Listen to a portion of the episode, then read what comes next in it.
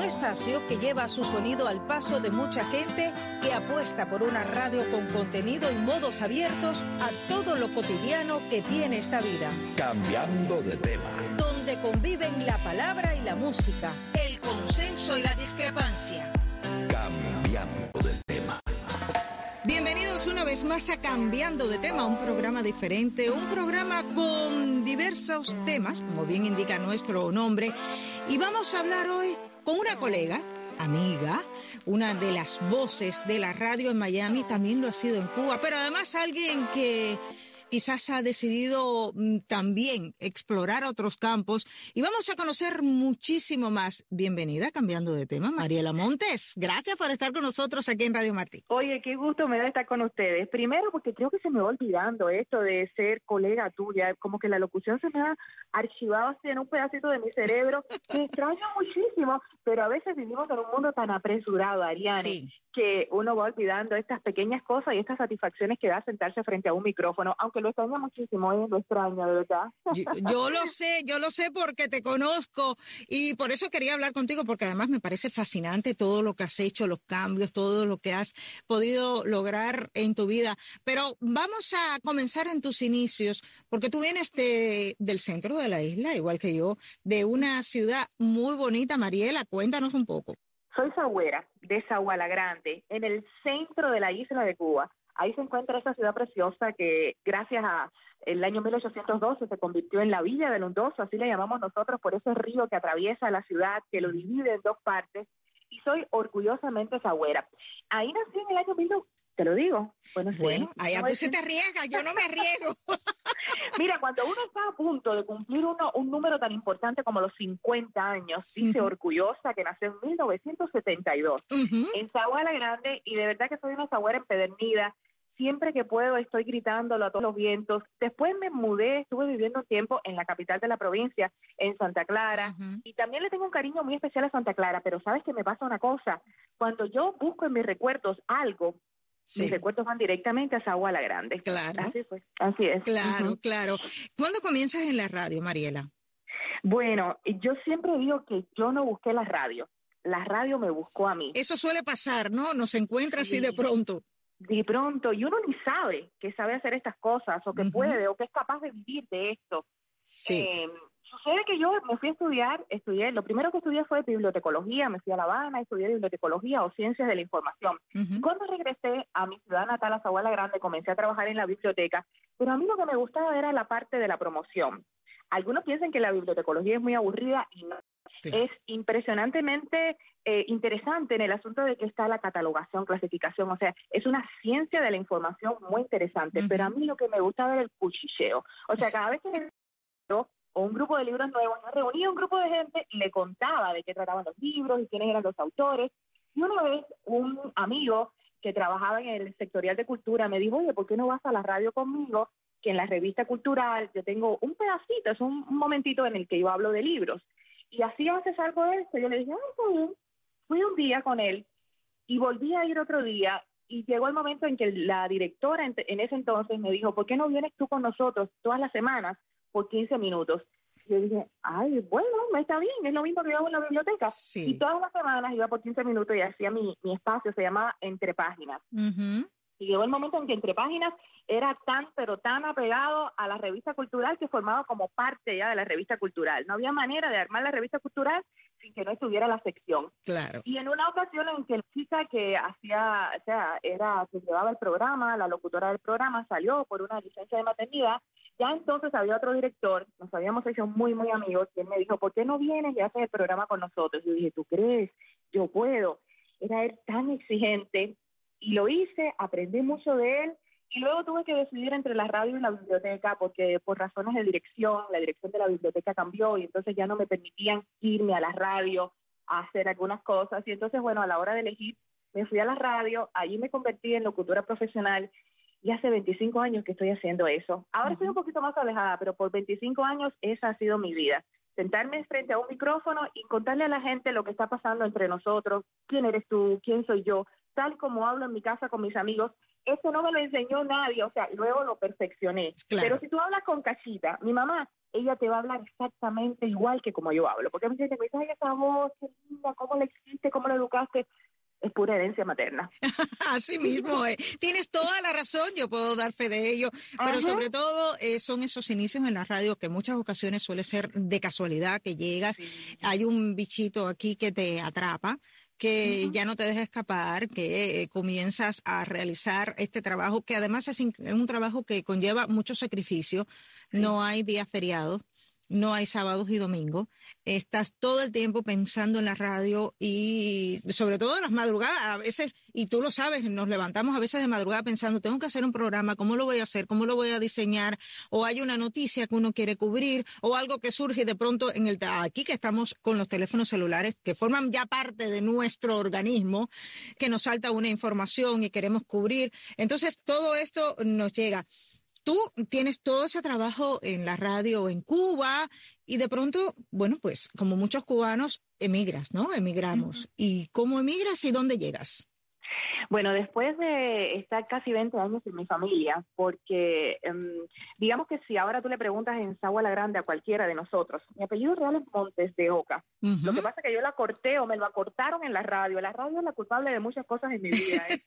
Amores, desamores, encuentros, desencuentros. Y de amistades, y de amistades. Y de muy buenos amigos y gente a la que yo respeto y también gente que me ha respetado mucho y que ha confiado mucho en mí. De verdad que a la radio yo le debo tantísimo de verdad que sí. Y en eso, en uno de esos espacios de la radio, yo recuerdo, bueno, mi verdadero nombre es Mariela, o no, no, tengo otro nombre, o sea, tengo dos nombres, pero han, ido quedando así en el camino. Sí. Luego que me hice ciudadana americana lo dejé, pero es Mariela Rodríguez Montes de Oca. Mi papá es Rodríguez, está ahí, lo adoro. Pero cuando yo empecé a hacer radio, que decía, al final del programa, tú sabes, nos despedimos con nuestro nombre, Mariela Rodríguez Montes de Oca, que como que era muy largo. Muy largo, suena muy largo, sí. Y muchas personas me habían dicho, ¿por qué no la cortas? ¿Por qué no te haces llamar eh, Mariela Montes? Ya me lo habían sugerido en Radio Sagua. Pero yo dije, ay, no, es que me da una pena con mi papá. No, no puedo hacerle eso. Pero, y así lo mantuve mientras pude, pero cuando llegué a Santa Clara, el locutor Alfredo Iturria, en el primer programa que hicimos, que se llama Hablemos, es un programa histórico de la radio de la CMHW, una revista cultural también. A la hora de despedirnos, el primer día que me senté al lado de él, cuando nos despedimos, yo digo, él es Alfredo Iturria, y él dijo, y ella es Mariela Montes. Y ya está. ya, ya. Se acabó. Ahí me quedé Ahí me quedé con ese nombre y, bueno, hasta ahora. En cambiando de tema, la pertinencia es la materia prima, prima de nuestro lenguaje radial. Cambiando, cambiando de tema. Cambiando de tema.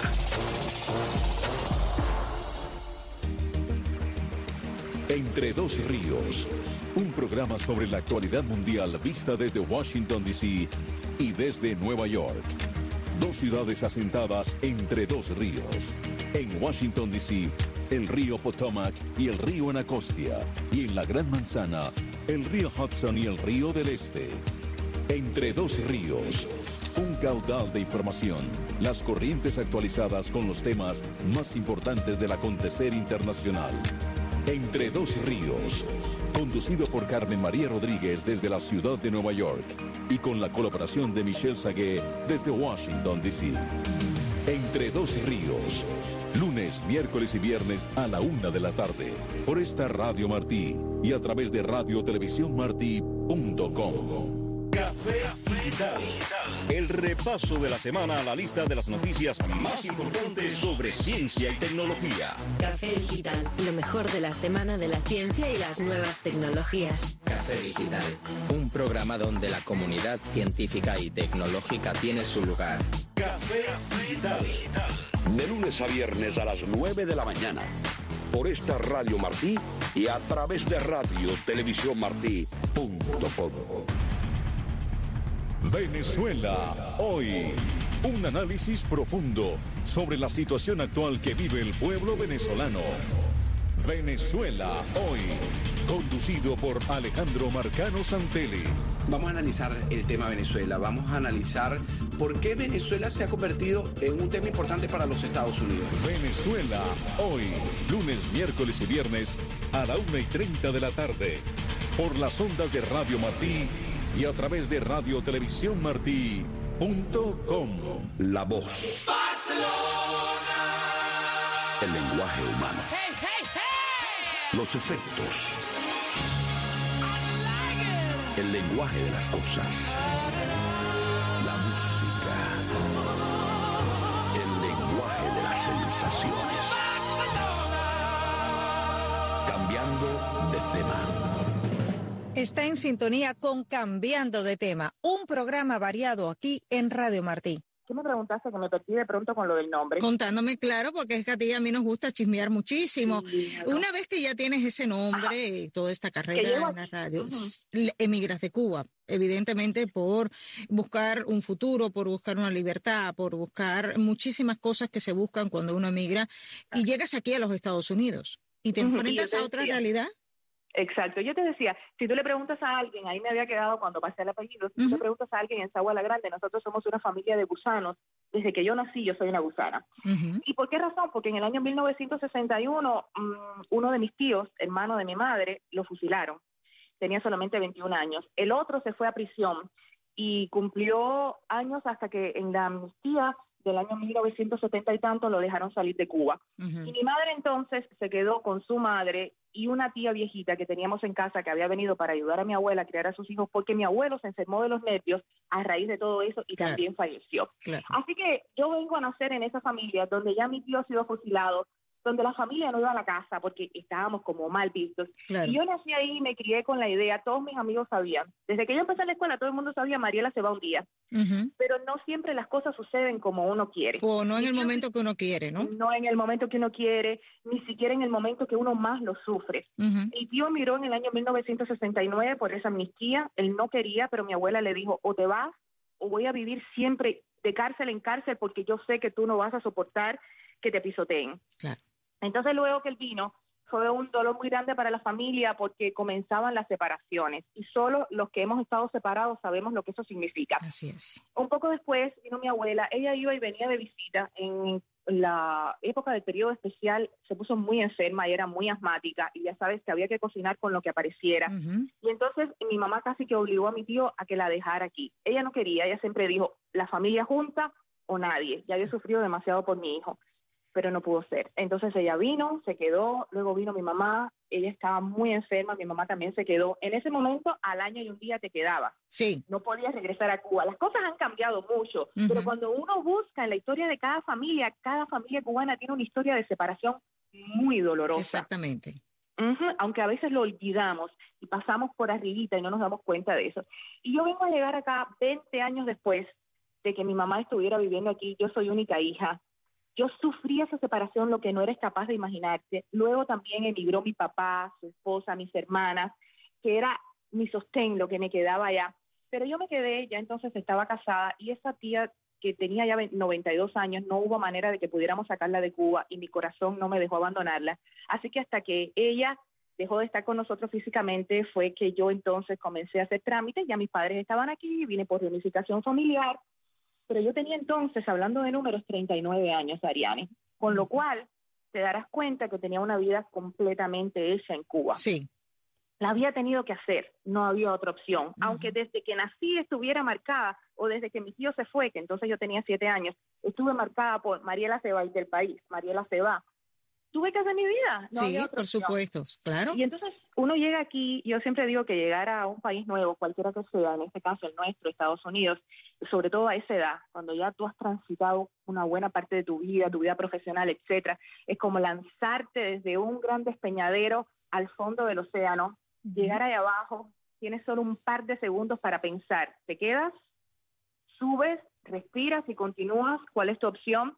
Yo decidí siempre lo había pensado, hay que subir, tomar aire y echar a andar. y así fue cuando, como hice, eh, llegué a La Poderosa un día con un, o sea, llegué aquí, enseguida me fui a Miami Dade College, había que estudiar inglés, así que allá me fui, mi prima me soltó en la puerta del Miami Dade College y me dijo, busca tal oficina y hazte camino, que lo primero es el inglés.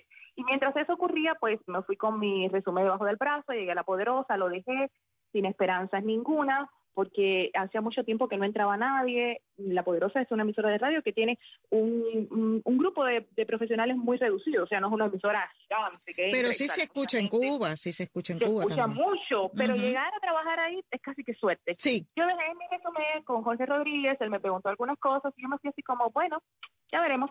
Y comencé a trabajar en una tiendecita de joyas Hasta que un día me llamaron y entonces comencé en La Poderosa, esa fue mi casa por ocho años, y allí me diversifiqué de una manera increíble, porque cuando uno vive en Cuba, yo sí siento que uno se prepara profesionalmente porque no somos ni menos inteligentes ni menos capaces, aunque vivamos en una isla oprimida. Sí. Pero como que tú haces una cosa y ya, con eso es suficiente. Cuando sales de Cuba, tú te conviertes como en un pulpo. Exactamente. Haces lo que tú no eres capaz de hacer. Y eso hice en la poderosa dirección, producción, controles de sonido, etcétera. Algo me suena de eso. Sí, y ahí nos conocimos.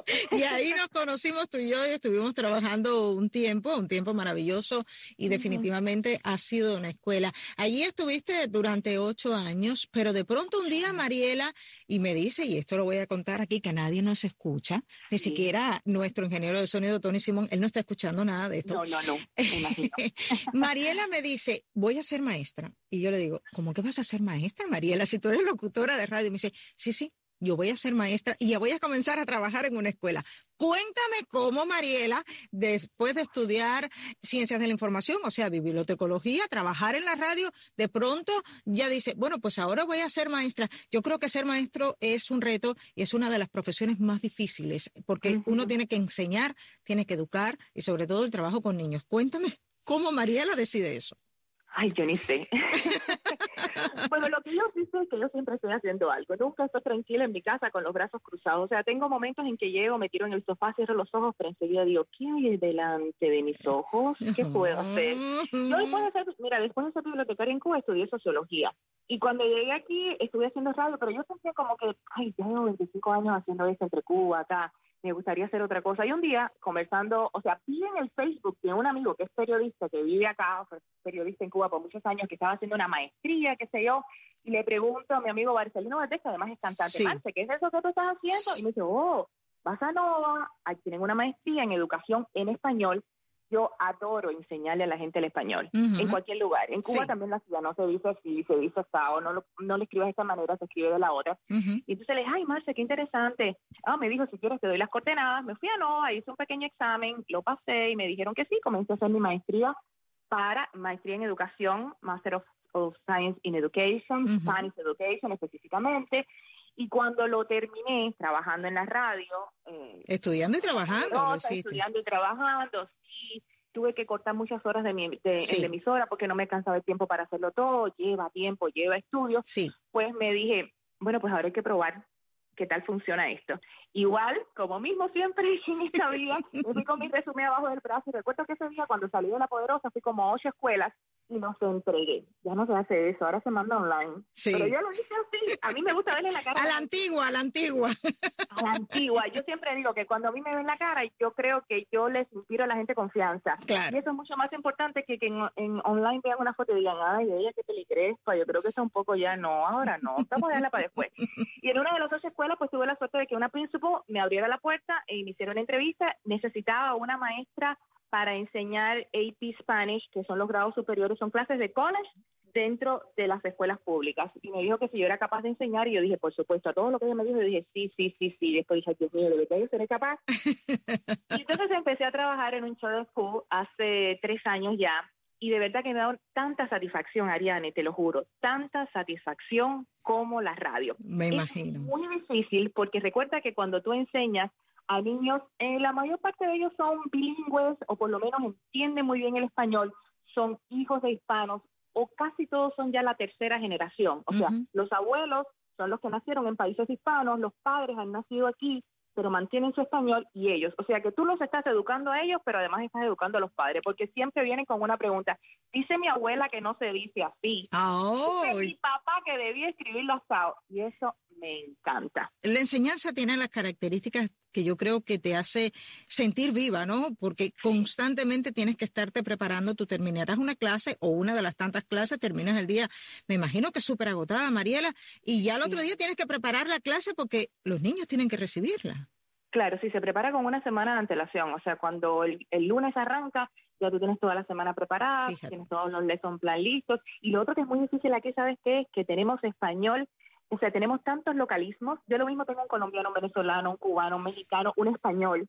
y cada uno de ellos tiene su propio español de su casa. Claro, Formar una clase, no creas que es fácil, con voceo y todo, el voz que yo nunca usaba, en fin, ha sido muy interesante, pero gracias a Dios y gracias a los padres también que son un apoyo tremendo. Yo siento que hay personas que se quejan mucho de los padres, yo solo puedo decir que he tenido ayuda de ellos. Siempre que los niños tienen que hacer algo, reciben mucha ayuda de sus papás eh, en el idioma. Y no solo hablamos del idioma, hablamos de las costumbres, de quiénes somos, qué hacemos, a dónde vamos, qué nos queda de los abuelitos, qué hay de los abuelitos en nosotros. Y han, por suerte, no solo enseño español, enseño también literatura, es más difícil todavía, porque ellos son capaces de entender mucho, pero ya de leer y entender, por ejemplo, Don Quijote de la Mancha, cuesta.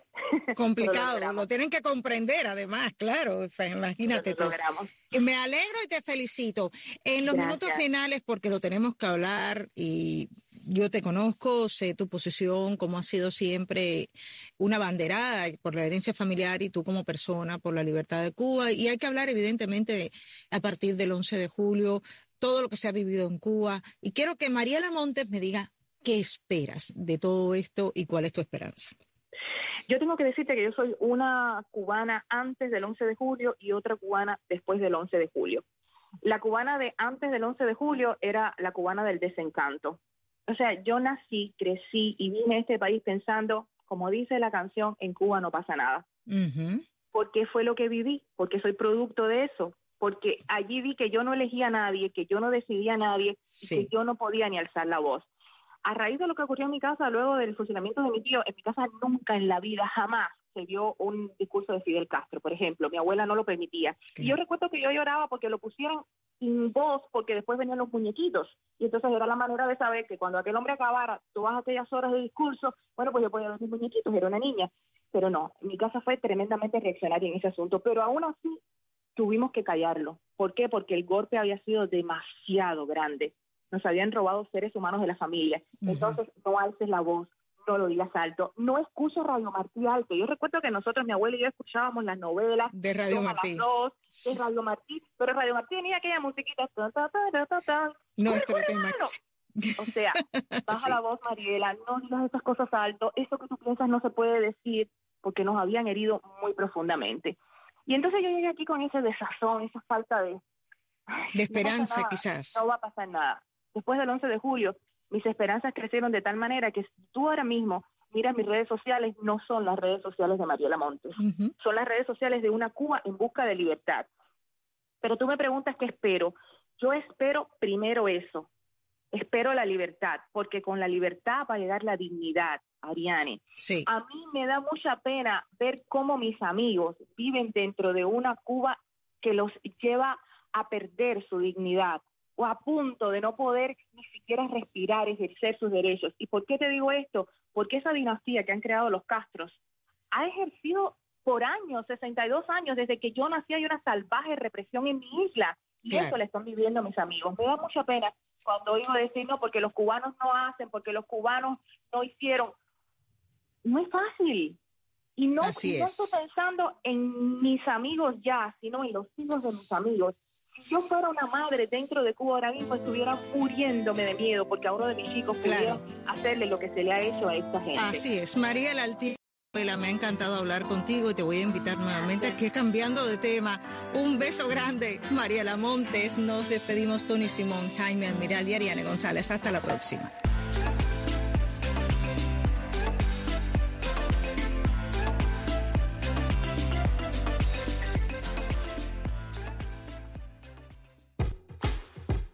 Deportes con los grandes. Un programa donde se presentan los grandes de Cuba. Deportes con los grandes. Entrevistas, comentarios, análisis y estadísticas. Deportes con los grandes. Con Edemio Navas González. No se lo pierda. De lunes a viernes a las 10 y 30 de la mañana. Por las frecuencias de Radio Martí y por Radio Televisión Martí.com.